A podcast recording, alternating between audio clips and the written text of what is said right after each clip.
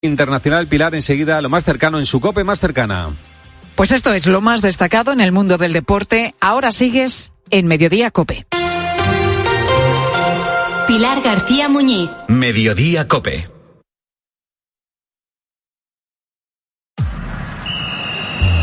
Deportes, deportes, deportes. Cope Bilbao. Estar informado.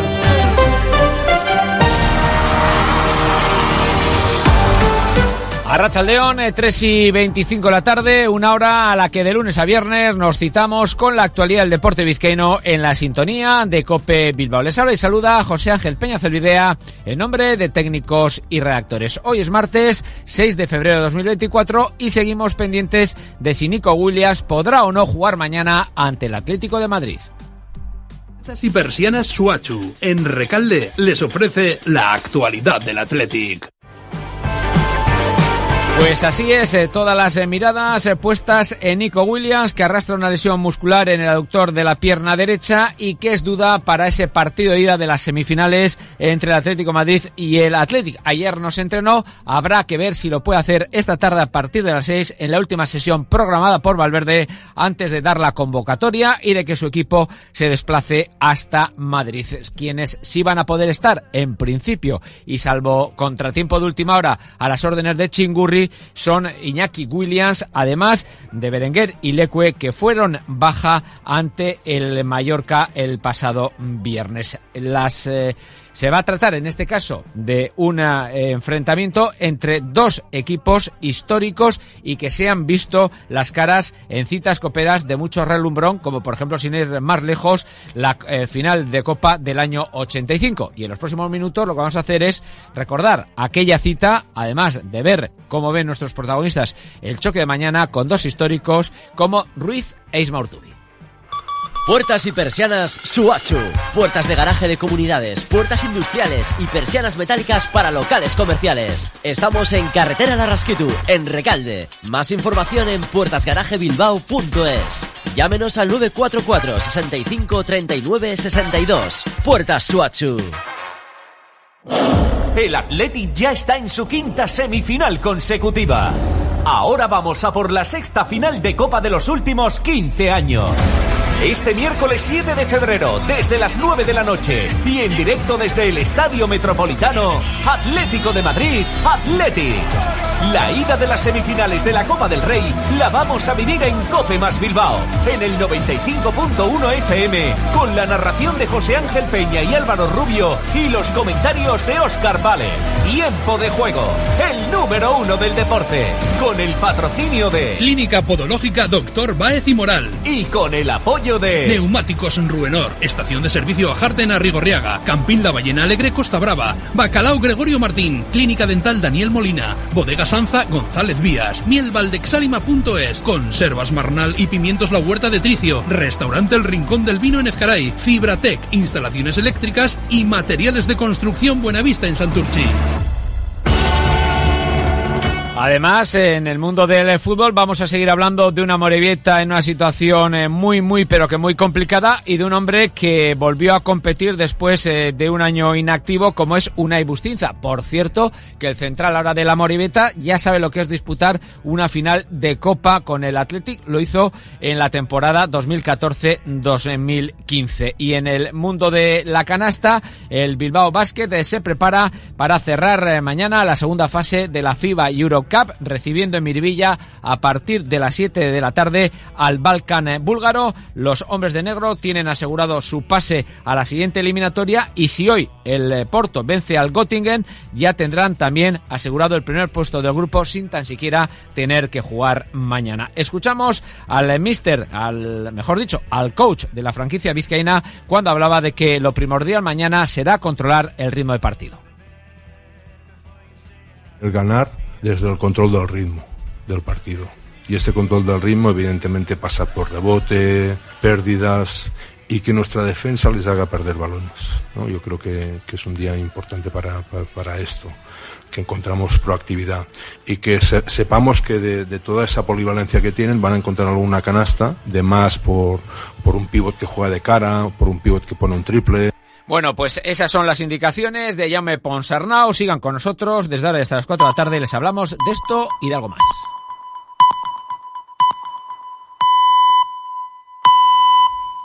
Son las tres y media, las dos y media en Canarias. Pilar García Muñiz. Mediodía Cope. Estar informado. La verdad que tiene muchísimo mérito lo que han conseguido cinco alumnos del Instituto Gaona de Málaga y por eso han recibido el premio al esfuerzo y a la superación personal de la Junta de Andalucía. Cinco alumnos que tienen entre 20 y 49 años y que se han sacado con notazas la educación secundaria obligatoria para adultos. Un día tuvieron que dejar de estudiar por diferentes motivos y al tiempo, muchos años después en algunos casos, decidieron coger de nuevo los libros, algo que no es fácil cuando se compagina con el trabajo, que es el caso de algunos de, de estos alumnos, que tienen realidades además muy diferentes, pero un nexo común, las ganas de aprender, las ganas de empezar de nuevo y de aprovechar esta segunda oportunidad. Analisa Salvor, Eliezer Peláez son dos de esos estudiantes que han recibido este premio y Ángel Díez es el jefe de estudios del instituto. Muy buenas tardes a los tres. buenas tardes. Hola, buenas. Analisa, comenzamos contigo. Con 16 años dejaste los estudios para cuidar a tu madre que estaba enferma.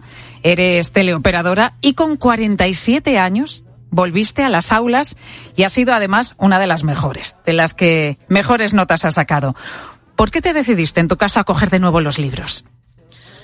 Pues mira, la verdad que era una cosa que mm, tenía pendiente, era como una espinita que tenía ahí clavada y luego también un poco el mercado laboral ya se sabe cómo está, está muy difícil, máxime cuando empieza ya la etapa de los 40, 41, 42 años y, y nada más que me llamaban para trabajos precarios y esa fue la razón. Eh, decimos ahora tienes 49 años, ¿no, Analisa? Sí. Eh, empezaste eh, la educación secundaria con 47. Había gente de tu edad, pero había gente también mucho más joven. ¿Cómo era la relación entre, entre los estudiantes, entre los compañeros con edades tan diferentes? Pues mira, la verdad que es fantástica, eh, tanto con los más jóvenes como otras chicas de mi edad, que de hecho hicimos piña, hicimos un grupito que éramos cinco y que aún- a día de hoy seguimos la amistad y la verdad que muy bien. Y decíamos también, Ana, que tú fuiste una de las mejores alumnas. Ahora estás estudiando un grado medio de operación de laboratorio. Cuando acabes, ¿vas a seguir estudiando o, o prefieres buscar eh, trabajo? Yo de entrada buscar trabajo, pero la verdad que si las fuerzas me lo permiten y la ilusión, que bueno, ilusión todavía tengo, pues sí me gustaría seguir estudiando. Oye, decíamos que eras una de las mejores alumnas, que sacaste notazas. ¿Con qué, con qué nota terminaste la educación secundaria obligatoria? Pues mira, con un 933 y una compañera mía que también estudió conmigo, Monse, que también ha Sí. sido galardonada, ella sacó con un 10 y está, estamos cursando juntas este, este grado. Bueno, bueno, bueno. Cuando decimos notazas, desde luego de sobresaliente y esto literal. Sí. 9.30 en tu caso y 10 en el de tu compañera, que son unas notas excelentes, desde luego. Eliezer, tú eres otro de los estudiantes que mejores notas sacó en la ESO para adultos. Analisa, decíamos que era de las veteranas de la clase y tú, sin embargo, creo que eres el más joven, ¿no? Efectivamente, uno de los más jóvenes. Tú dejaste el instituto porque no te iba muy bien entonces, repetiste varios cursos y con 20 años, sin embargo, te has sacado la ESO sin problemas. ¿Cómo se pasa de ser un estudiante regular a uno brillante? Bueno, yo creo que ahí entra mucho el tema de, de los profesores, la forma de enseñar, porque no, no se puede comparar la cantidad de gente que hay en una clase, en un instituto diurno, a uno que es por la tarde. Y aparte la atención de los profesores hacia los alumnos, etcétera, es muy diferente. O sea, en tu caso, ¿crees que ha sido fundamental el acompañamiento, la atención personalizada? Eh, sí, yo creo que ha sido una de las partes más importantes. Al fin y al cabo, eh, no es lo mismo estar en una clase de 15 personas que una que llega casi a los 40. Claro, porque tú tienes elementos para comparar perfectamente. Has estado en, eh, en el instituto con, bueno, eh, lo, con, con, los cursos que te correspondía por edad, ¿no? Y ahora uh -huh. en, en, este instituto para, para adultos. Lo has hecho además en un intervalo de tiempo muy breve. Además de, de esa atención personalizada, esa ratio, ¿no? Que es mucho menor en el caso de las clases para adultos, que sois 15 frente a los 30 y pico que podíais ser en una clase normal, ¿no? Además de eso, ¿qué es lo que más te ha llamado la atención y lo que más te ha ayudado en tu caso? Bueno, eh, como ha dicho mi compañera, es cierto que teníamos, bueno, había un grupo, ella era de semipresencial, ¿no? Sí, del CEPE. eh, yo era presencial y de los 40 que habían matriculado, siempre íbamos eso, 15, 14 personas, depende de, del día. Y al haber tan poca gente, pues obviamente eh, hacíamos piña entre todos, nos apoyábamos, etcétera. Y la verdad es que ha sido un curso increíble que yo creo que no se va a volver a repetir más, vaya. ¿La relación con tus compañeros más mayores bien? Sí, increíble. O sea, eso no, no, no hay ningún tipo de problema. Oye, ¿y tu nota? Porque también has sacado notazas. un 9. Un 9. La segunda nota más alta de la clase. Un 9. ¿Quién te iba a decir a ti hace unos añitos, eh? Cuando repetiste que, sin embargo, fíjate, ibas a sacar un 9 en esta segunda oportunidad una vez que has retomado los libros. Estarás orgulloso, ¿no? Me imagino. Sí, sí, la verdad es que sí. Oye, ¿y cuáles han sido las asignaturas en las que mejor te ha ido, las que más te han gustado?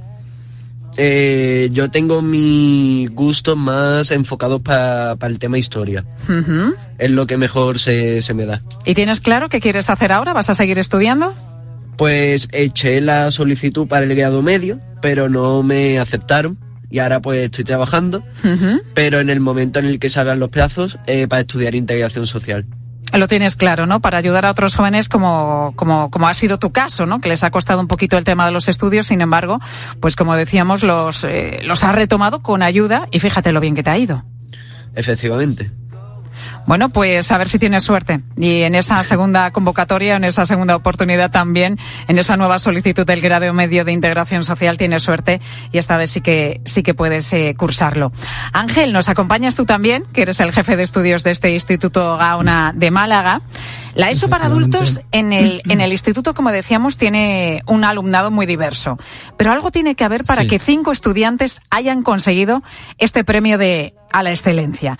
¿Cuál es, en tu opinión, la clave del éxito, Ángel? Bueno, eh, la verdad es que no hay ningún método específico con el que nosotros trabajemos. Se trata simplemente de una actitud del profesorado, de todo el equipo tan profesional que tenemos, formado por 16 compañeros en el Vicente Espinel, en Gaona que estamos muy implicados, que conocemos plenamente la realidad del alumnado de adultos, eh, sus dificultades de conciliación personal y familiar, los horarios laborales tan complejos que muchas veces tienen y que por tanto bueno nos hace flexibilizar todo, tanto la matrícula como las entregas de, de tareas, como eh, lo que es la propia atención ¿no? al alumnado.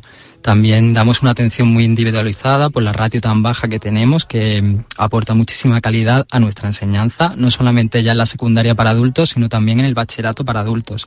Y de hecho lo hago extensible incluso al bachillerato de diurno, que nuestro centro tiene muchísima calidad. Trabajamos muchos niveles en el aula, son bueno alumnos con muchas características diferentes, edades muy distintas y que por tanto tienen necesidades también distintas.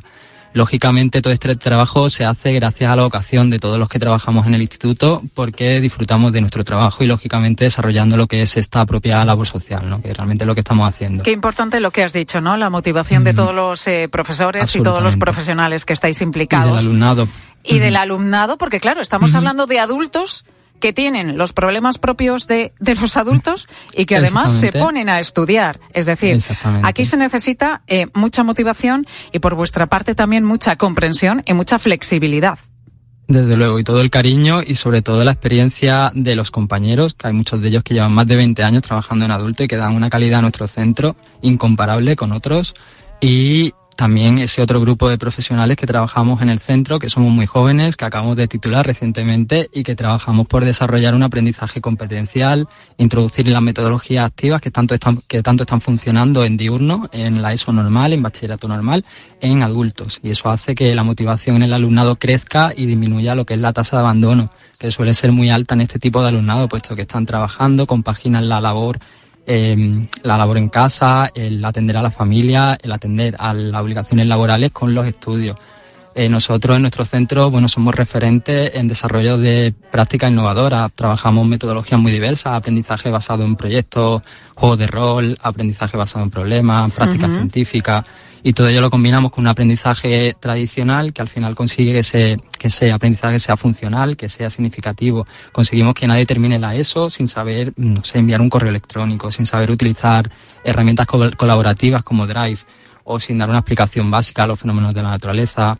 En fin, que nosotros en el Vicente Espinel pues tenemos la suerte de contar con esa ratio tan baja que nos permite una atención muy individualizada y que de hecho, bueno, hay grupos, por ejemplo, en bachillerato eh, no, no tiene comparativa el trabajar con 35 alumnos en un bachillerato de ciencias que hacerlo con 8 puesto que con ocho alumnos yo puedo al final eh, rescatar ese alumnado que, que en diurno pues no tendría ninguna oportunidad. Está claro que es fundamental. El número de alumnos que haya en clase repercute directamente en la calidad de la enseñanza. Esto es así.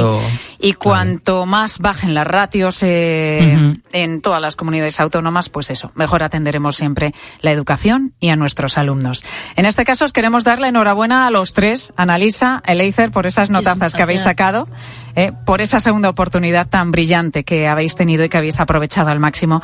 Y Ángel, también enhorabuena a ti, al Instituto, por esa labor que, que estáis haciendo cada día. Muchísimas gracias. Gracias a los tres por acompañarnos en Mediodía Cope.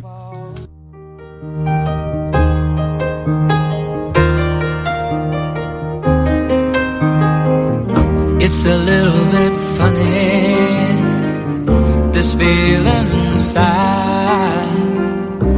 I'm not one of those who can easily hide. I don't have much money, but boy, if I did, I'd buy a big house where we both could live. Vaya comienzo de año están teniendo en la familia real británica, acostumbrados a estar en boca de todos por sus líos familiares, generalmente. En este arranque de 2024 son noticia por sus problemas de salud.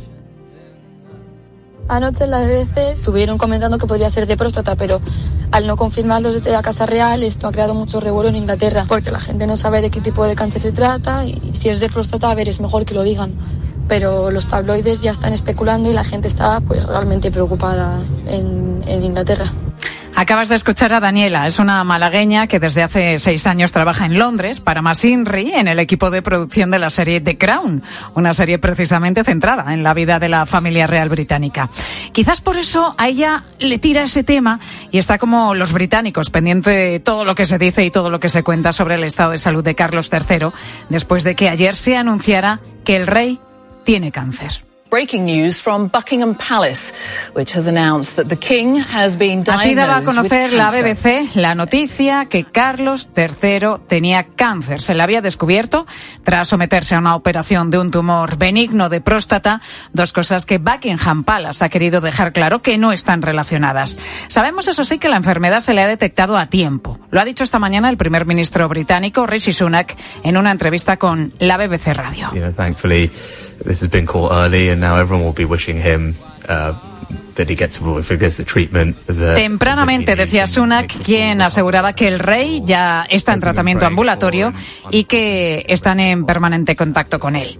Toda su familia está arropándole en este momento y todos están en contacto, incluido el propio príncipe Harry, que reside actualmente en Estados Unidos y que se espera que llegue en las próximas horas al Reino Unido, si no lo ha hecho ya, después de que su coche fuera visto en el aeropuerto de Los Ángeles y de que su entorno confirmase ayer que viajaría pronto.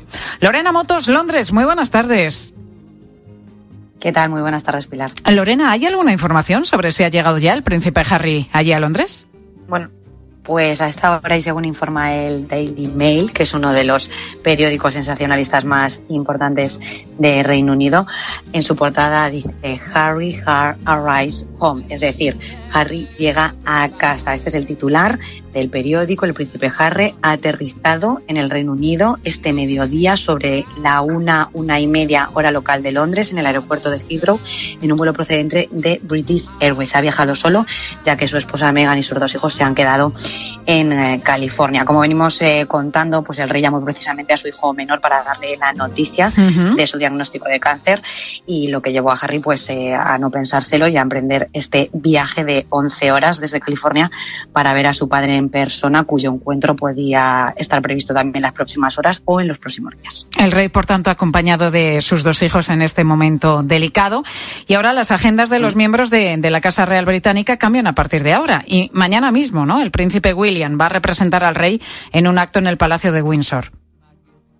Pues sí, el regreso del príncipe William al trabajo llega en uno, en uno de los momentos también difíciles para el heredero de, de 41 años. No solo llevará a cabo estos compromisos sin Kate, que como sabéis no se espera que regrese a sus funciones públicas hasta después de Semana Santa, porque también ha sido intervenida eh, quirúrgicamente, pero bueno, vuelve mañana como anfitrión en una ceremonia de investidura en el castillo de Windsor y antes va a asistir a una gala anual de recaudación de, de fondos. Eh, como decíamos, él iba a tomar, a retomar la agenda como a finales de esta semana. Se hablaba que volvería con su agenda normal, pero no ahora mismo. Pues entre todos los miembros de la familia real se tienen que repartir algunas de las apariciones públicas que hasta ahora llevaba a cabo el rey. De hecho, esta mañana la princesa Ana también ha estado en el Palacio de Windsor en, en una ceremonia importante y ya, bueno, pues ya se ve que la familia real está repartiendo un poco las tareas, aunque el rey sigue como cabeza de Estado. Eso Es decir, sigue con sus labores claro. de Estado, ¿no? ¿En qué consisten exactamente? Sigue despachando con el primer ministro. Efectivamente, pues eh, el, el- lo que lo que dicen y lo que hago- a- me hacen referencia al comunicado y muchos expertos también de la Casa Real a lo largo de toda la mañana en los medios dicen bueno que el funcionamiento diario de la monarquía no va a cambiar, que el pronóstico de cáncer no le va a impedir hacer ciertas cosas y que no va a tener para ello ningún eh, cambio constitucional. Entonces, pues como decimos, seguirá recibiendo las cajas rojas, el intercambio de diarios, trámites, firmas y reuniones privadas. No lo vamos a ver tan a menudo, o sea, como que la agenda pública es la que se va a parar, pero la agenda privada o los trámites burocráticos, eso sí que los va a, hacer el rey. Por ejemplo, en la pandemia con la reina ya lo hicieron, ¿no? Con reuniones de Zoom, pasaban, eh, la mm, Real pues publicaba fotos en redes o mandaba fotos a la prensa, imágenes de reuniones de la reina, de Zoom y tal, pues yo, supongo que esto tomará el mismo cariz en algunas reuniones importantes o trámites que tal, se filtrarán ese tipo de, fotos para ver un poco el estado de salud del rey, si todo va bien, pues poco a poco se irá incorporando. Lorena, que están comentando hoy los medios de comunicación por allí, me imagino que será, lógicamente, el asunto central de la jornada.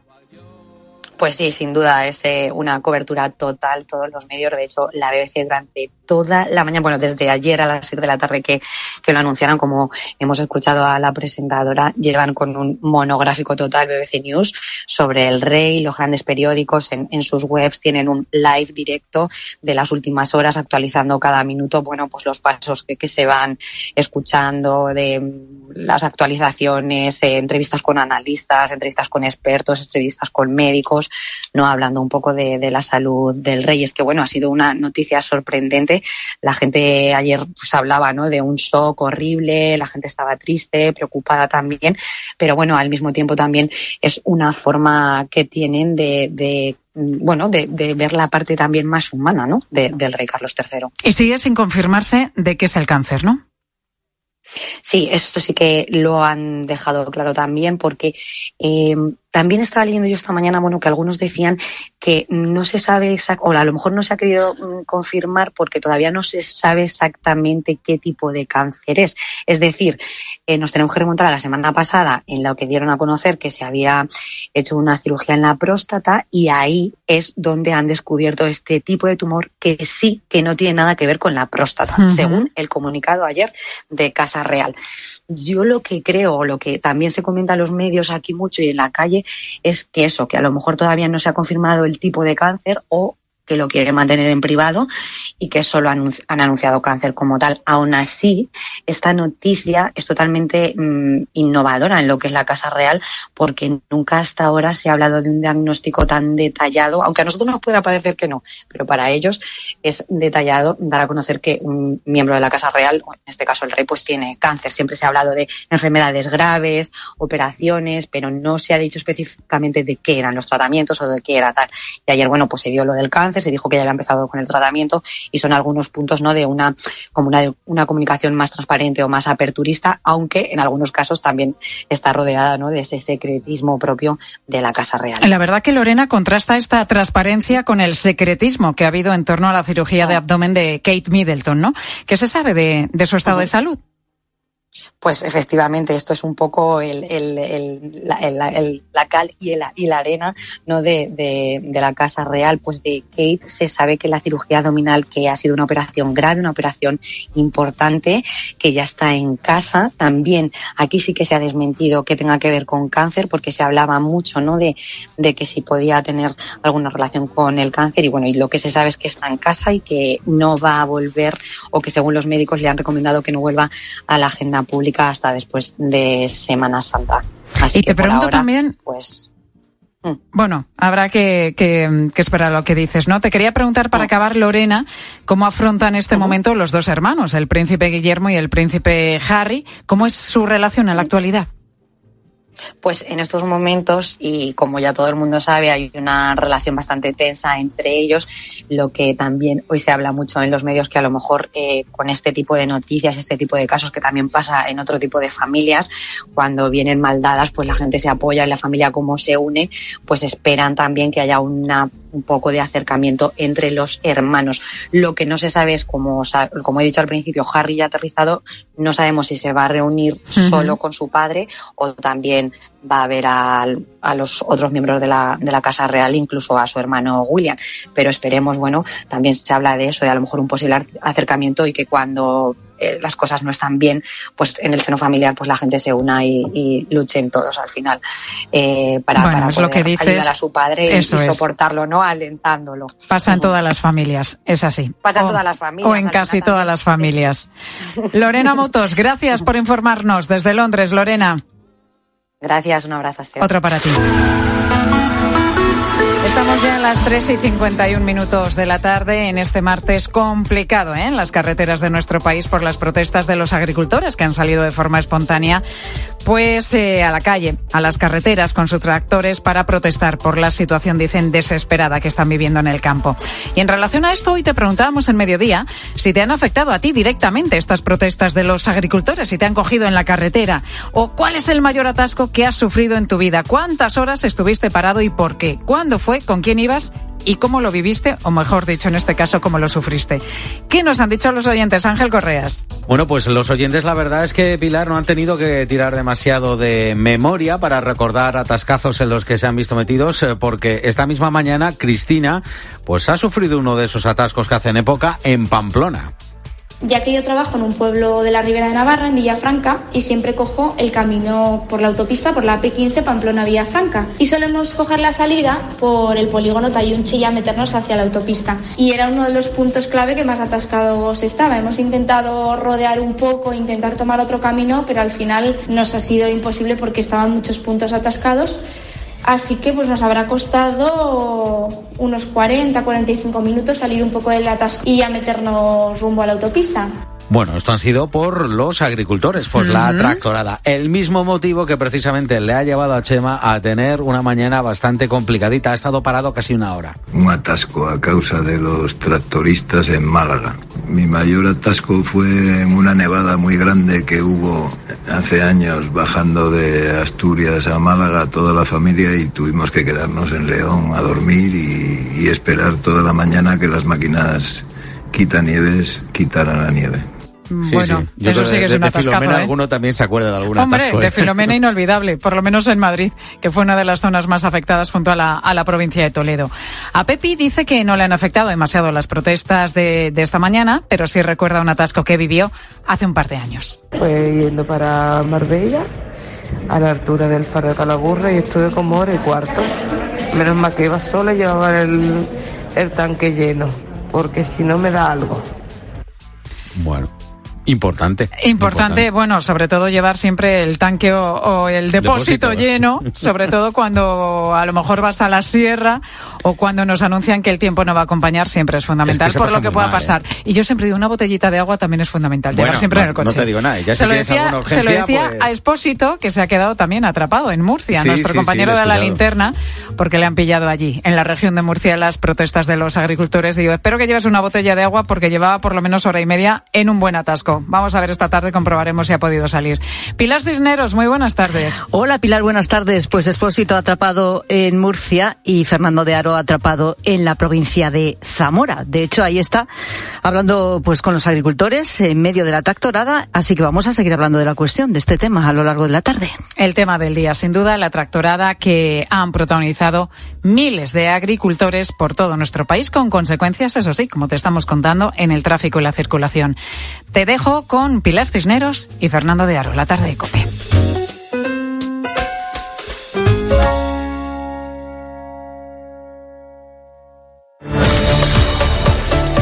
Pilar García Muñiz. Mediodía Cope. Estar informado. COPE quiere dedicar una programación especial para conocer las consecuencias de la sequía en España. La radio es más radio cuando nos escuchamos. El pantano de Sau. Allí está Alberto Herrera, ¿qué tal? En el centro del pantano hay un campanario que en condiciones normales tendría que estar totalmente cubierto por agua. Y ahora mismo me encuentro en eh, la huerta de Fernando. Los palos nos vienen por todos los lados con estos fenómenos tan atípicos. Estoy a las afueras de Pozo Blanco. Llega el camión cisterna y ya hay algunos vecinos. ¿El agua de casa cómo sale? No, ese agua no se puede beber. Julio es el último barquero del Parque Nacional de las Tablas de Daimiel. Mira, yo llego aquí y me estoy aquí, pero no quiero bajar ni quiero ver. La medida más destacada limita el consumo de agua. Si me paso de consumo, nos pueden llegar a sancionar. Me he dicho poco. En COPE, Carlos Herrera, Ángel Expósito, Pilar García Muñiz, Pilar Cisneros, Fernando de Aro, Alberto Herrera. Están más cerca de ti. Madre mía, qué golpe. Parece que tu coche está peleado con una columna. Con el seguro de coche de línea directa, no solo te ahorras una pasta, sino que además puedes escoger el taller que quieras aquí o en Chipiona. Y si eliges taller colaborador, también tienes coche de sustitución garantizado y servicio de recogida y entrega. Cámbiate ahora y te bajamos el precio de tu seguro de coche, sí o sí. Ven directo a lineadirecta.com o llama al 917-700-700. El valor de ser directo. Consulta condiciones. Saludos, criaturas. Soy Goyo Jiménez y, como digo en mis monólogos, ser joven es una cuestión de actitud. Pero como yo ya voy teniendo una edad, mi actitud ha sido la de acudir a Clínica Baviera para decir adiós a las gafas de cerca. Haz como yo y pide cita en el 900-180-100 o en clínicabaviera.com y corrige la vista cansada. Carla, al viaje de Tokio al final no va el director. ¿Te interesa? Diez días, reuniones, cenas, karaoke, un spa. En la vida lo importante es saber aprovechar las oportunidades. Hay coches que solo pasan una vez. Tu Citroën C3 desde 13.200 euros financiando y con entrega inmediata. Solo por esta vez y solo este mes. Condiciones en citroen.es. Hola, soy Mar Márquez, piloto de MotoGP. Justo ahora salgo de entrenar, que ya toca volver a casa. Pero ¿sabes que ahora podemos hacer todos estos viajes diarios más sostenibles con los nuevos combustibles 100% renovables de Repsol y sin tener que cambiar de coche? En tu día a día, algo nuevo te mueve con los combustibles 100% renovables de Repsol que puedes usar ya en tu coche. Encuéntralos en más de 50 estaciones de servicio y a final de año en 600. Descubre más en combustiblesrenovables.repsol.com. Este jueves, en Herrera en Cope y con Alberto Herrera, nos espera un viaje lleno de experiencias, planes y vivencias en las Islas Canarias. Naturaleza virgen, playas paradisíacas, paisajes volcánicos, pueblos llenos de historia, gastronomía, ocho islas para descubrir el verdadero significado de la variedad. Este jueves, en Herrera en Cope, Islas Canarias, latitud de vida. Elige tu Cope Bilbao. 97.8 y Cope Más 95.1 FM. ¿Alguna vez has sentido que dejas de ser protagonista de tu propia historia? Es hora de retomar el control. Aprovecha que vuelven los 10 días Kia del 8 al 19 de febrero y crea tu propia historia. Kia. Movement that inspires. Ven a Más Motor, concesionario oficial Kia en Erandio, Baracaldo y Durango o visítanos en kia.com. El sector primario está de plena actualidad. A partir del lunes 12 de febrero, en mediodía en Copi Euskadi, tratamos de dar a conocer la problemática y las inquietudes de baserritarras, arranchales, criadores, productores y las partes implicadas en el sector primario en Vizcaya. La semana dedicada a la sostenibilidad y el sector primario, con el apoyo de Diputación Foral de Vizcaya, Vizcaico Foru Aldundia. Este San Valentín regala rosas. Regala rosas de mil rosas. Mil rosas. Más de 25 años celebrando el Día de los Enamorados. Mil rosas. En Ercilla 26. Ven a por ellas o te las enviamos donde quieras. Infórmate en milrosasbilbao.com. Este San Valentín, acuérdate de quien más quieres y regala mil rosas. Cada vez más naranjas saben así, porque no todas reciben el cariño de una familia. Una gran naranja solo es posible cuando hay pasión y cuidado por cada detalle. Solo es posible cuando detrás tiene una gran familia. Naranjas Fontestad, el valor de ser familia.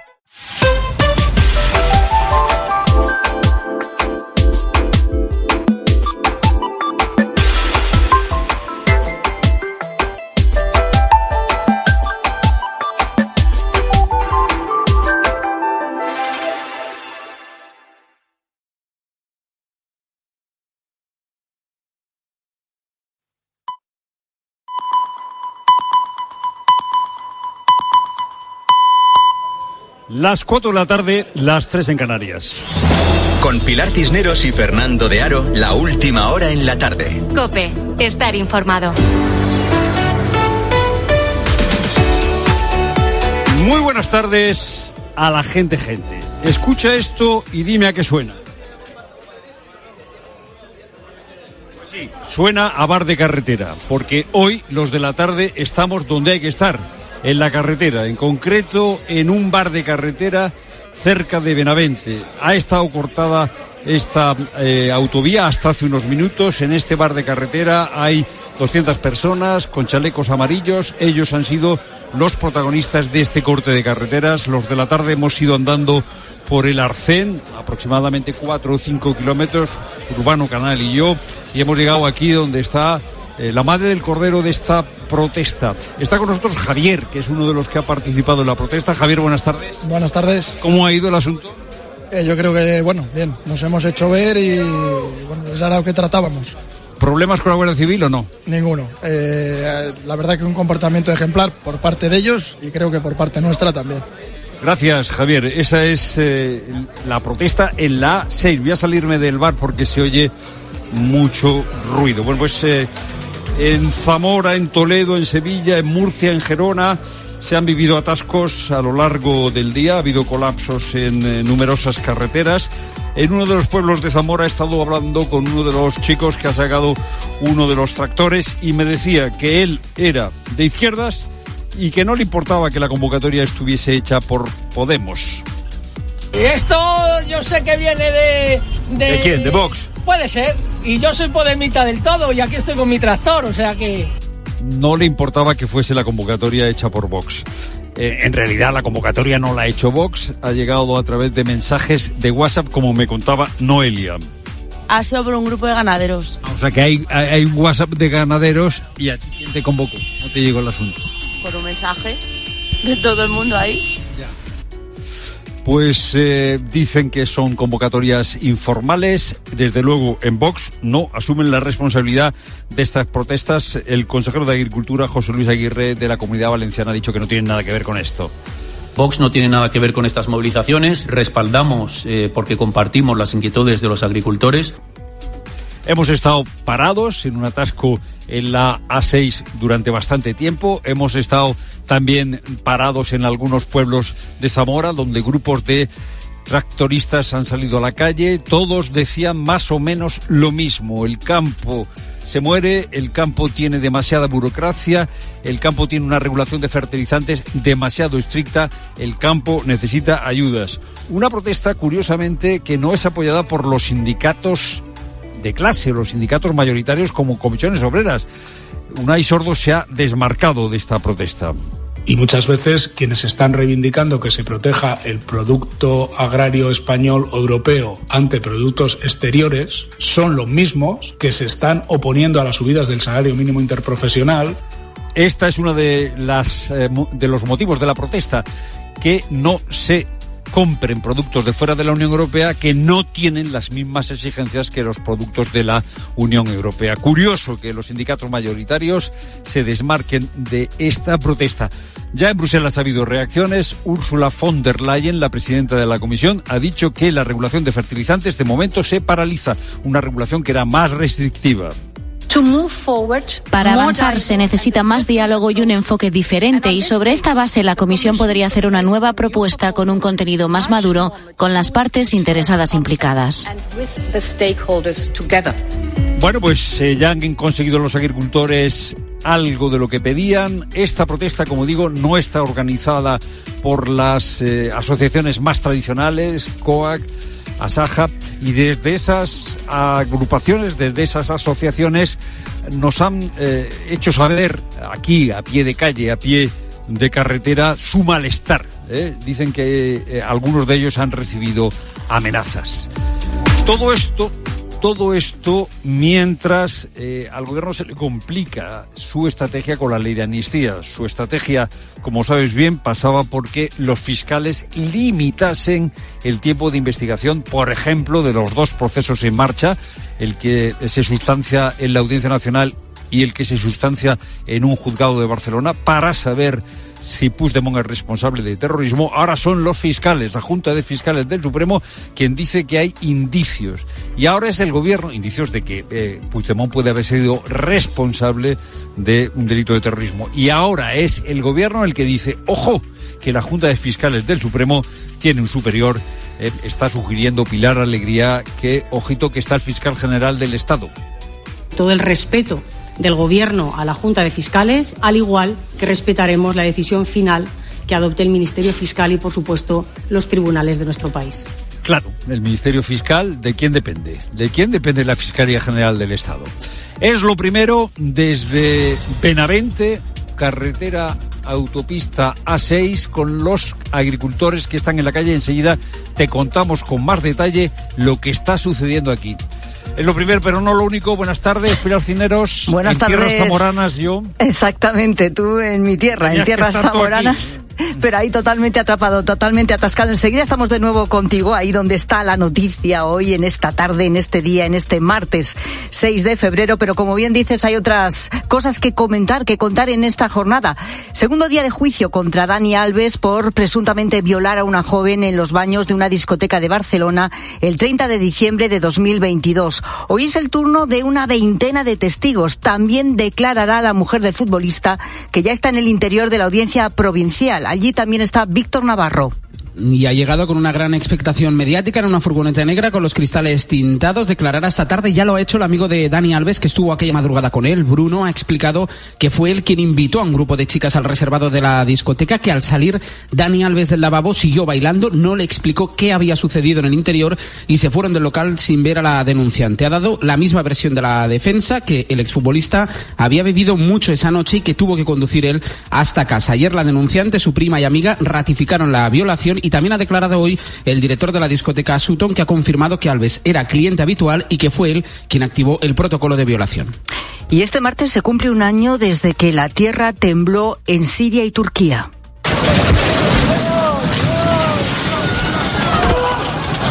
De los terremotos de casi 8 grados de magnitud en la escala Richter que provocaron la muerte de casi 60.000 personas y más de 121.000 heridos.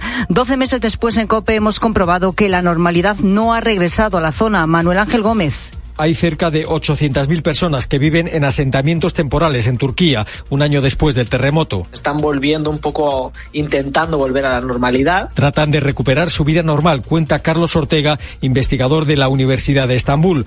400.000 turcos están alojados en contenedores, son pequeñas ciudades de contenedores con mercados y colegios. En la provincia de Hatay, la más castigada por el terremoto, las condiciones son aún más complicadas. Hay gente viviendo en tiendas de campaña, con lo que lleva a vivir en viene el invierno en tiendas de campaña. Y es difícil calcular cuánto tiempo van a tardar en recuperarse, dice Jesse Thompson, de la Media Luna Roja en Turquía. Se derrumbaron 35.000 casas y casi 300.000 sufrieron daños por el seísmo. Se tardará tiempo en reconstruir y a veces no se puede hacer en los mismos lugares por el alto riesgo de seísmos. Y nuevo golpe policial a la mafia italiana en suelo español. La Guardia Civil ha arrestado en un pequeño pueblo de Granada a un capo huido de la justicia, considerado además como la mano derecha del jefe de la llamada Cuarta Mafia. La pista para su detención fue un paquete que fue a recoger a la oficina de correos. Juan Baño.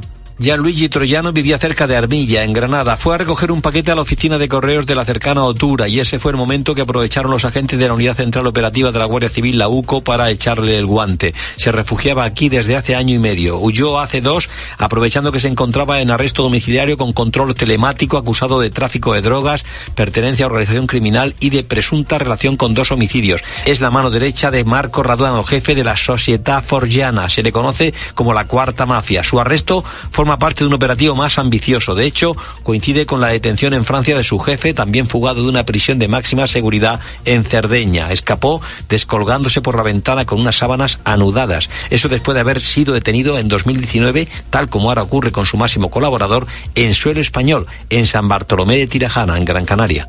Y esta noche arrancan las semifinales de la Copa del Rey. Raúl Liñares. Y lo hará con el Mallorca Real Sociedad a las 9 de la noche. Esta es la última hora del partido y del equipo local, Jordi Jiménez. minutes Hay aroma gran noche de fútbol en Somos con todo el papel casi vendido. Si responden los abonados tendríamos lleno 26.000 espectadores. Será seguramente espectacular como el día del Girona. También el Mallorca quiere dar esa buena versión. Cuenta con la baja de Antonio Raillo por sanción, además del lesionado Pablo Mafeo. Pocos jugadores con experiencia en estas eh, lides coperas. El técnico Javier Aguirre va a disputar su tercera semifinal de Copa en España como técnico. Mañana será el Atlético de Madrid Athletic Club. Esta tarde Simeone comparecerá en rueda de prensa a partir de las 5. Más noticias, la Liga denunciará el incidente que sufrió ayer Ocampos en Vallecas ante la Fiscalía de Menores. El aficionado del Rayo introdujo el dedo en el ano del futbolista cuando este se acercó a la valla para hacer el saque de banda. Además, el Barcelona femenino ya conoce su rival para los cuartos de final de la Champions League. Será el Brand noruego y la eliminatoria se jugará en marzo. Y la selección femenina de baloncesto está viajando en estos momentos a la ciudad húngara de Sopron para disputar el preolímpico entre el 8 y el 11 de febrero ante la anfitriona, Japón y Canadá. La Copa del Rey, las novedades del deporte, te las contamos en tiempo de juego a partir de las ocho y media. Es momento ya para la información de tu COPE más cercana. Pilar Cisneros y Fernando de Aro. La tarde. COPE Euskadi. Arracha León, ¿qué tal? Muy buenas tardes. Atención al cielo, va a seguir nublándose y de cara a mañana la previsión nos dice que la nubosidad va a ser más importante, aunque afortunadamente de momento no vienen precipitaciones que sí llegarán en los próximos días.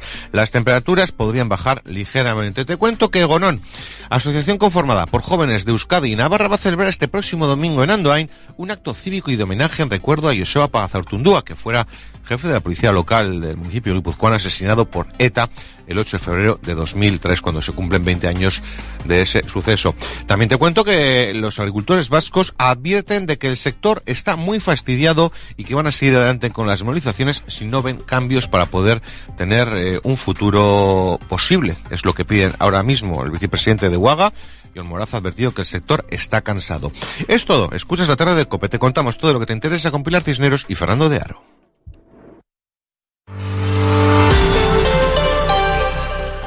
Las 4 y 12 minutos, eh, 3 y 12 minutos en Canarias, es martes 6 de febrero en el día que los agricultores colapsan la mayor parte de las carreteras de España. Los agricultores llevan sus protestas a la carretera tractoradas por todo el país que provocan importantes atascos desde primera hora de la mañana. Y la tarde está pues donde se encuentra la noticia, en la provincia de Zamora, una de esas provincias más afectadas por estas tractoradas, en la autovía A6, muy cerca de Benavente. Ahí está Fernando de Aro. Fernando, cuéntanos exactamente con quién estás, qué estás viendo en este momento. Pilar, estoy en el kilómetro 257 de la A6. Acaba de deshacerse un atasco des descomunal. Hemos estado andando por el Arcén, ya se ha disuelto ese atasco. Ha estado cortada la A6 por un grupo de agricultores, de ganaderos que con sus tractores han impedido el paso. Estoy en este momento en un bar de carretera, estoy hablando con los que han participado en la protesta. Hay muchas críticas a Bruselas, hay críticas a los sindicatos tradicionales, también un rechazo a la posición de los partidos políticos. Tengo conmigo a Juan, que es un joven ganadero. Juan, buenas tardes. Buenas tardes. Juan, eh, cuéntanos, eh, eh, ¿se ha disuelto la protesta de momento? ¿Vais a volver a cortar o no? Voluntariamente sí, hasta las cuatro y media ahora volvemos a cortar la autovía. ¿Y qué va a hacer la Guardia Civil? La Guardia Civil nos está apoyando de momento y nos está ayudando a cortarla. Oye, Juan, vamos a ver, ¿por qué estáis cortando carreteras? Porque estamos protestando en contra de todas las medidas que eh, se imponen desde Bruselas hacia los ganaderos y los agricultores que nos están dificultando nuestra labor del trabajo. Además de que encima los precios de producción están subiendo y luego nosotros vendemos nuestros productos a precios menores. ¿Y la PAC, la Política Agraria Común, nos ayuda? Bueno, yo en ese tema de momento no estoy muy... Muy, muy estudiado. Muy estudiado, exactamente. ¿Qué queréis conseguir con estas protestas? Mejorar los precios, que se nos deje de ahogar tanto a los agricultores y a los ganaderos. Y, joder, estamos todo el país unido en esto. ¿Quién os ha convocado? Porque eh, los partidos no os han convocado. O, tiene algo que ver algún partido? Aquí ningún partido tiene nada que ver. Estamos... ¿Los sindicatos? Tampoco. En las organizaciones agrarias tradicionales, la COAC, eh, Asaja, no eran muy partidarios de esta manifestación. Bueno, Eso mismo. ¿eh? Aquí dice un compañero que están comprados. No sé si estarán comprados o no, pero tenían que estar aquí con nosotros apoyándonos. Bueno, oye, eh, eh, vosotros que tú, tú, en qué trabajas, ¿qué tenéis vosotros? nosotros tenemos ganadería. Ganadería de ganadería de vacas, de, de leche, ahí en mi pueblo